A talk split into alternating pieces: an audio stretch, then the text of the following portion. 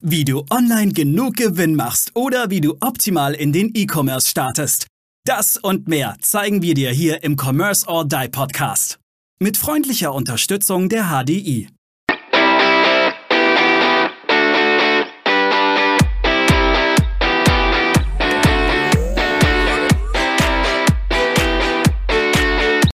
Hallo und herzlich willkommen zur nächsten Commerce or Die Online Podcast Folge. Und heute mal wieder, endlich mal wieder, Nico. Nico Spieß ist mal wieder zu Gast. Nico, hi, freut mich, dass du dabei bist. Hi Maurice und hi Aaron. Hey. Genau. Hi. Und natürlich ohne Aaron kann ich gar nicht mehr. Ja, Dito. Ich, das geht ja schon gar nicht mehr. Ohne Aaron ist meine Welt nicht mehr vollständig. Mausewehr. Meine lieben Zuhörer und Zuhörer, heute ein ganz wichtiges Thema meines Erachtens, ein wirklich ganz, ganz wichtiges Thema, weil wir haben es schon ganz oft gesagt, Thema, es, es dreht sich am Rande auch um das Thema Conversion Rate. Aber warum brechen denn Leute in deinem Shop ab und brechen, haben den Warenkorb schon voll und schließen dann aber tatsächlich nicht ab?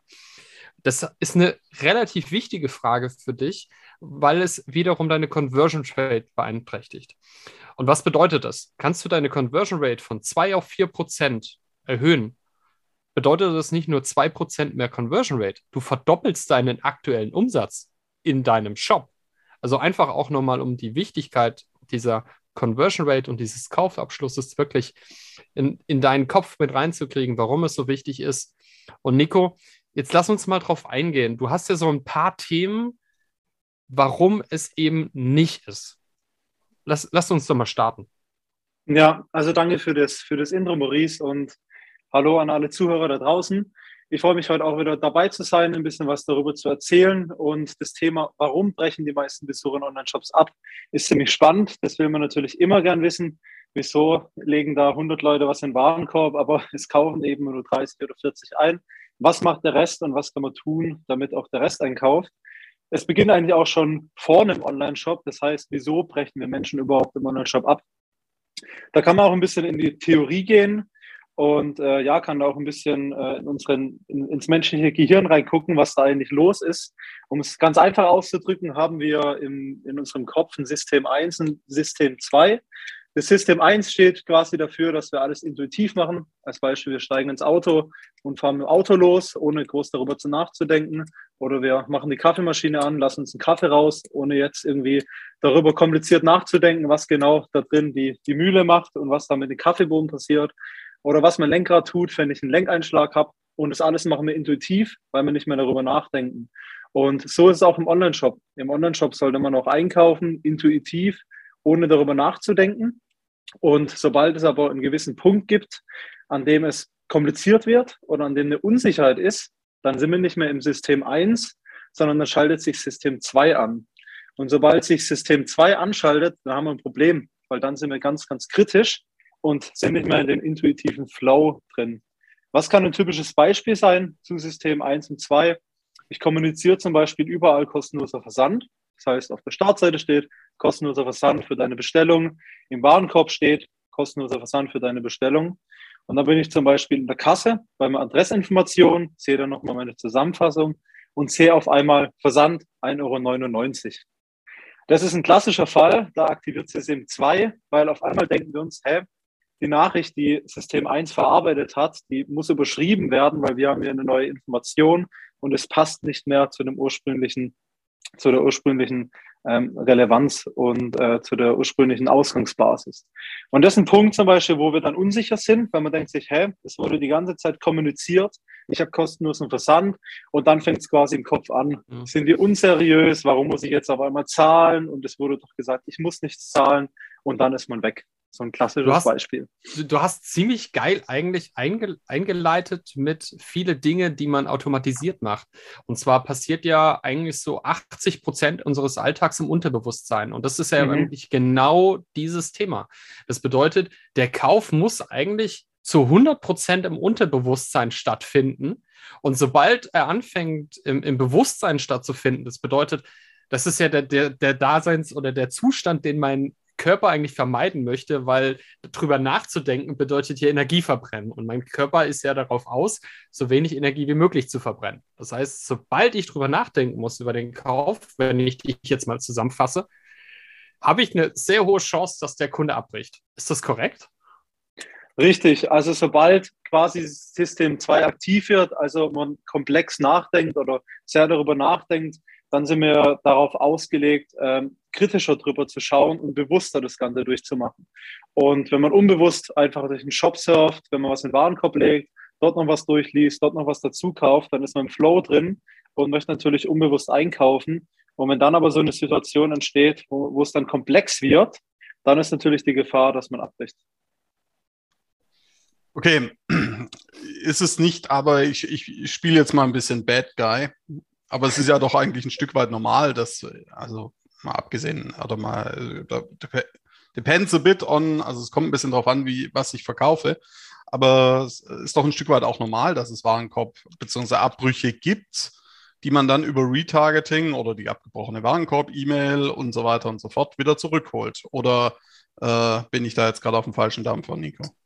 Ja, ja, ist auf jeden Fall. Im Durchschnitt beträgt die Abbruchquote im Warenkorb 69 Prozent. Also die ist im Durchschnitt auch ziemlich hoch.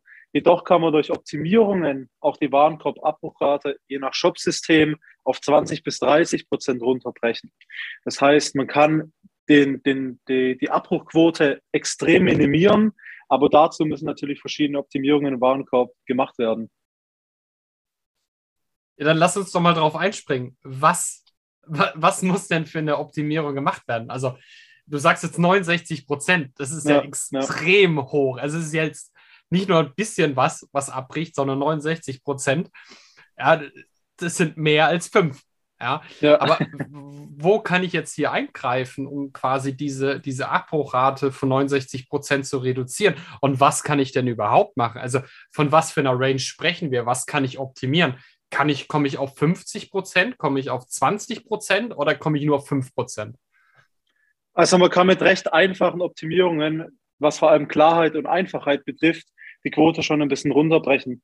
Gerade der Punkt Einfachheit und Klarheit ist eigentlich einer der größten Dinge, was die Online-Shops falsch machen, weil viele Online-Shops einfach nicht eine klare Botschaft rüberbringen oder klar sind.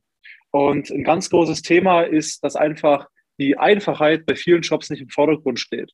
Und viele Shopbetreiber oder viele Online-Shops, die wollen immer ganz, äh, sage ich mal, ganz äh, neuartige Sachen machen oder Dinge ausprobieren, anstatt sich auf die Basics zu verlassen oder einfach mal anzufangen, ähm, was die Einfachheit angeht. Und sobald nämlich was von der Einfachheit, ja, nicht mehr, sage ich mal, von der Einfachheit abweicht, ist wie gesagt wieder System 2 aktiv. Und ein Punkt, den man auf jeden Fall im Warenkorb beachten muss, ist die Struktur. Das heißt, im Warenkorb sollten wirklich nur die Daten oder die Sachen abgebildet werden, die extremst relevant sind. Das heißt, da soll stehen, dass du im Warenkorb bist, was du in einem Warenkorb platziert hast, die Anzahl, manchmal auch die, die Auswahl. Als Beispiel, wenn du dir eine Hose in Größe L ausgesucht hast, soll da stehen Größe L, Farbe schwarz, der Artikelpreis und dann, wie du weiter fortführst. Also dann zum Beispiel weiter zur Kasse und unten natürlich nochmal der Gesamtpreis, wenn du mehrere Artikel hast.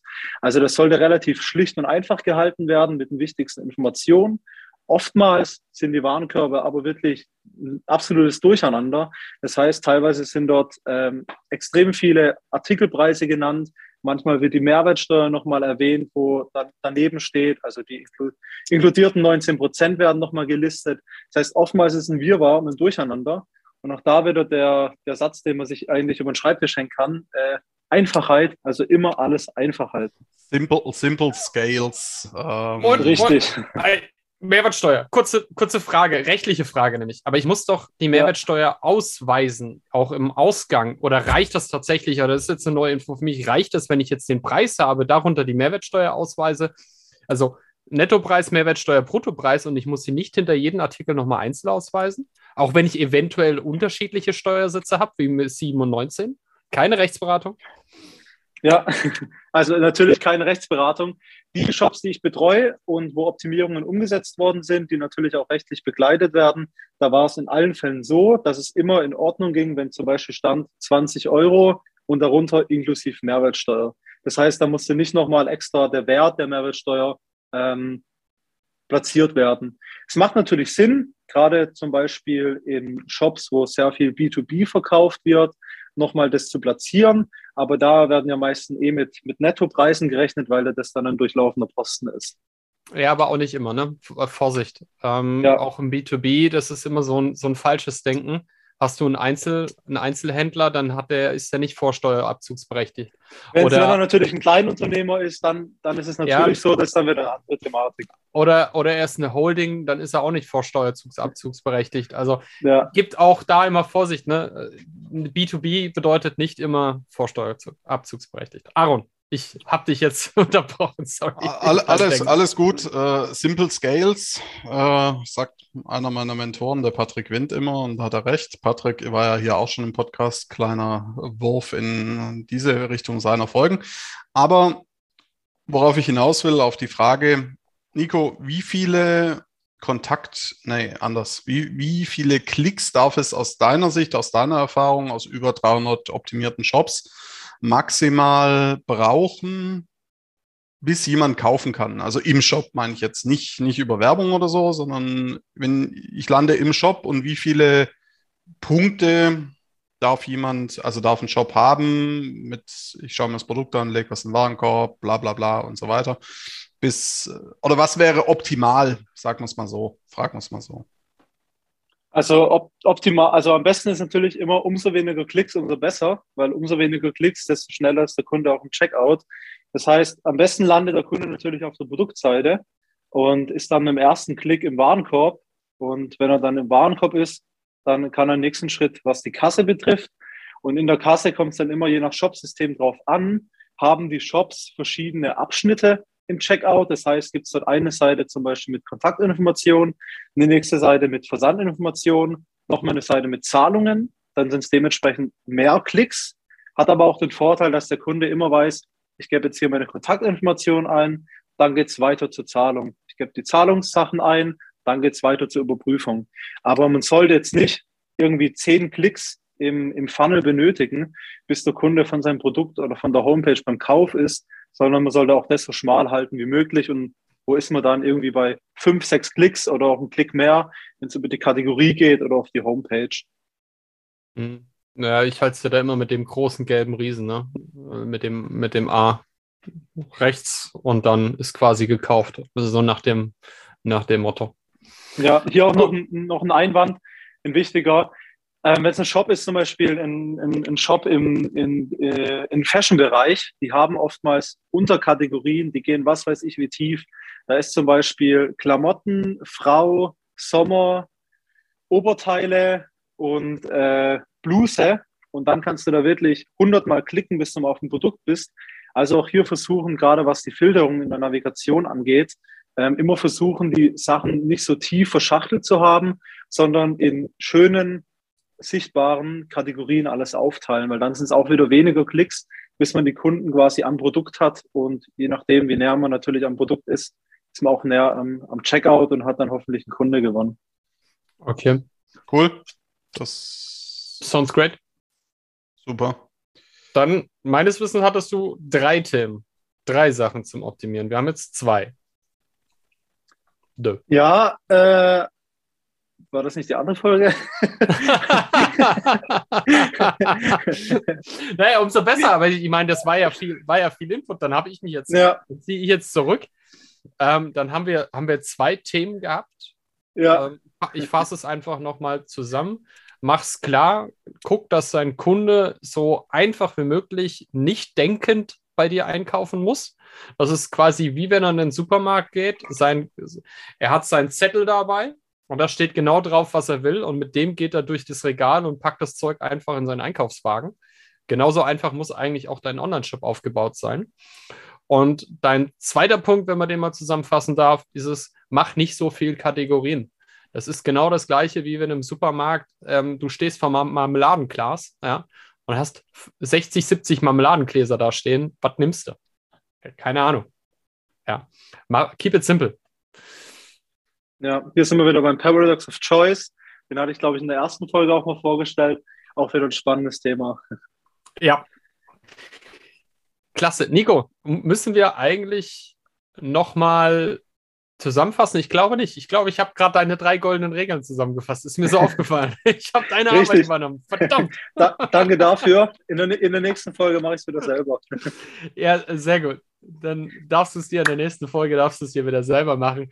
Meine lieben Zuhörerinnen und Zuhörer, es war mir mal wieder ein inneres Blumenpflücken heute. Ihr merkt, ich habe mega gute äh, Laune und ich habe richtig Bock, heute auch mal wieder mit Nico was aufzunehmen. In diesem Sinne, bleibt mir nur noch zu sagen, vielen Dank fürs Zuhören. Ich hoffe, ihr konntet wieder ordentlich was mitnehmen für euren Shop und auch für euer Business, für eure Beratung.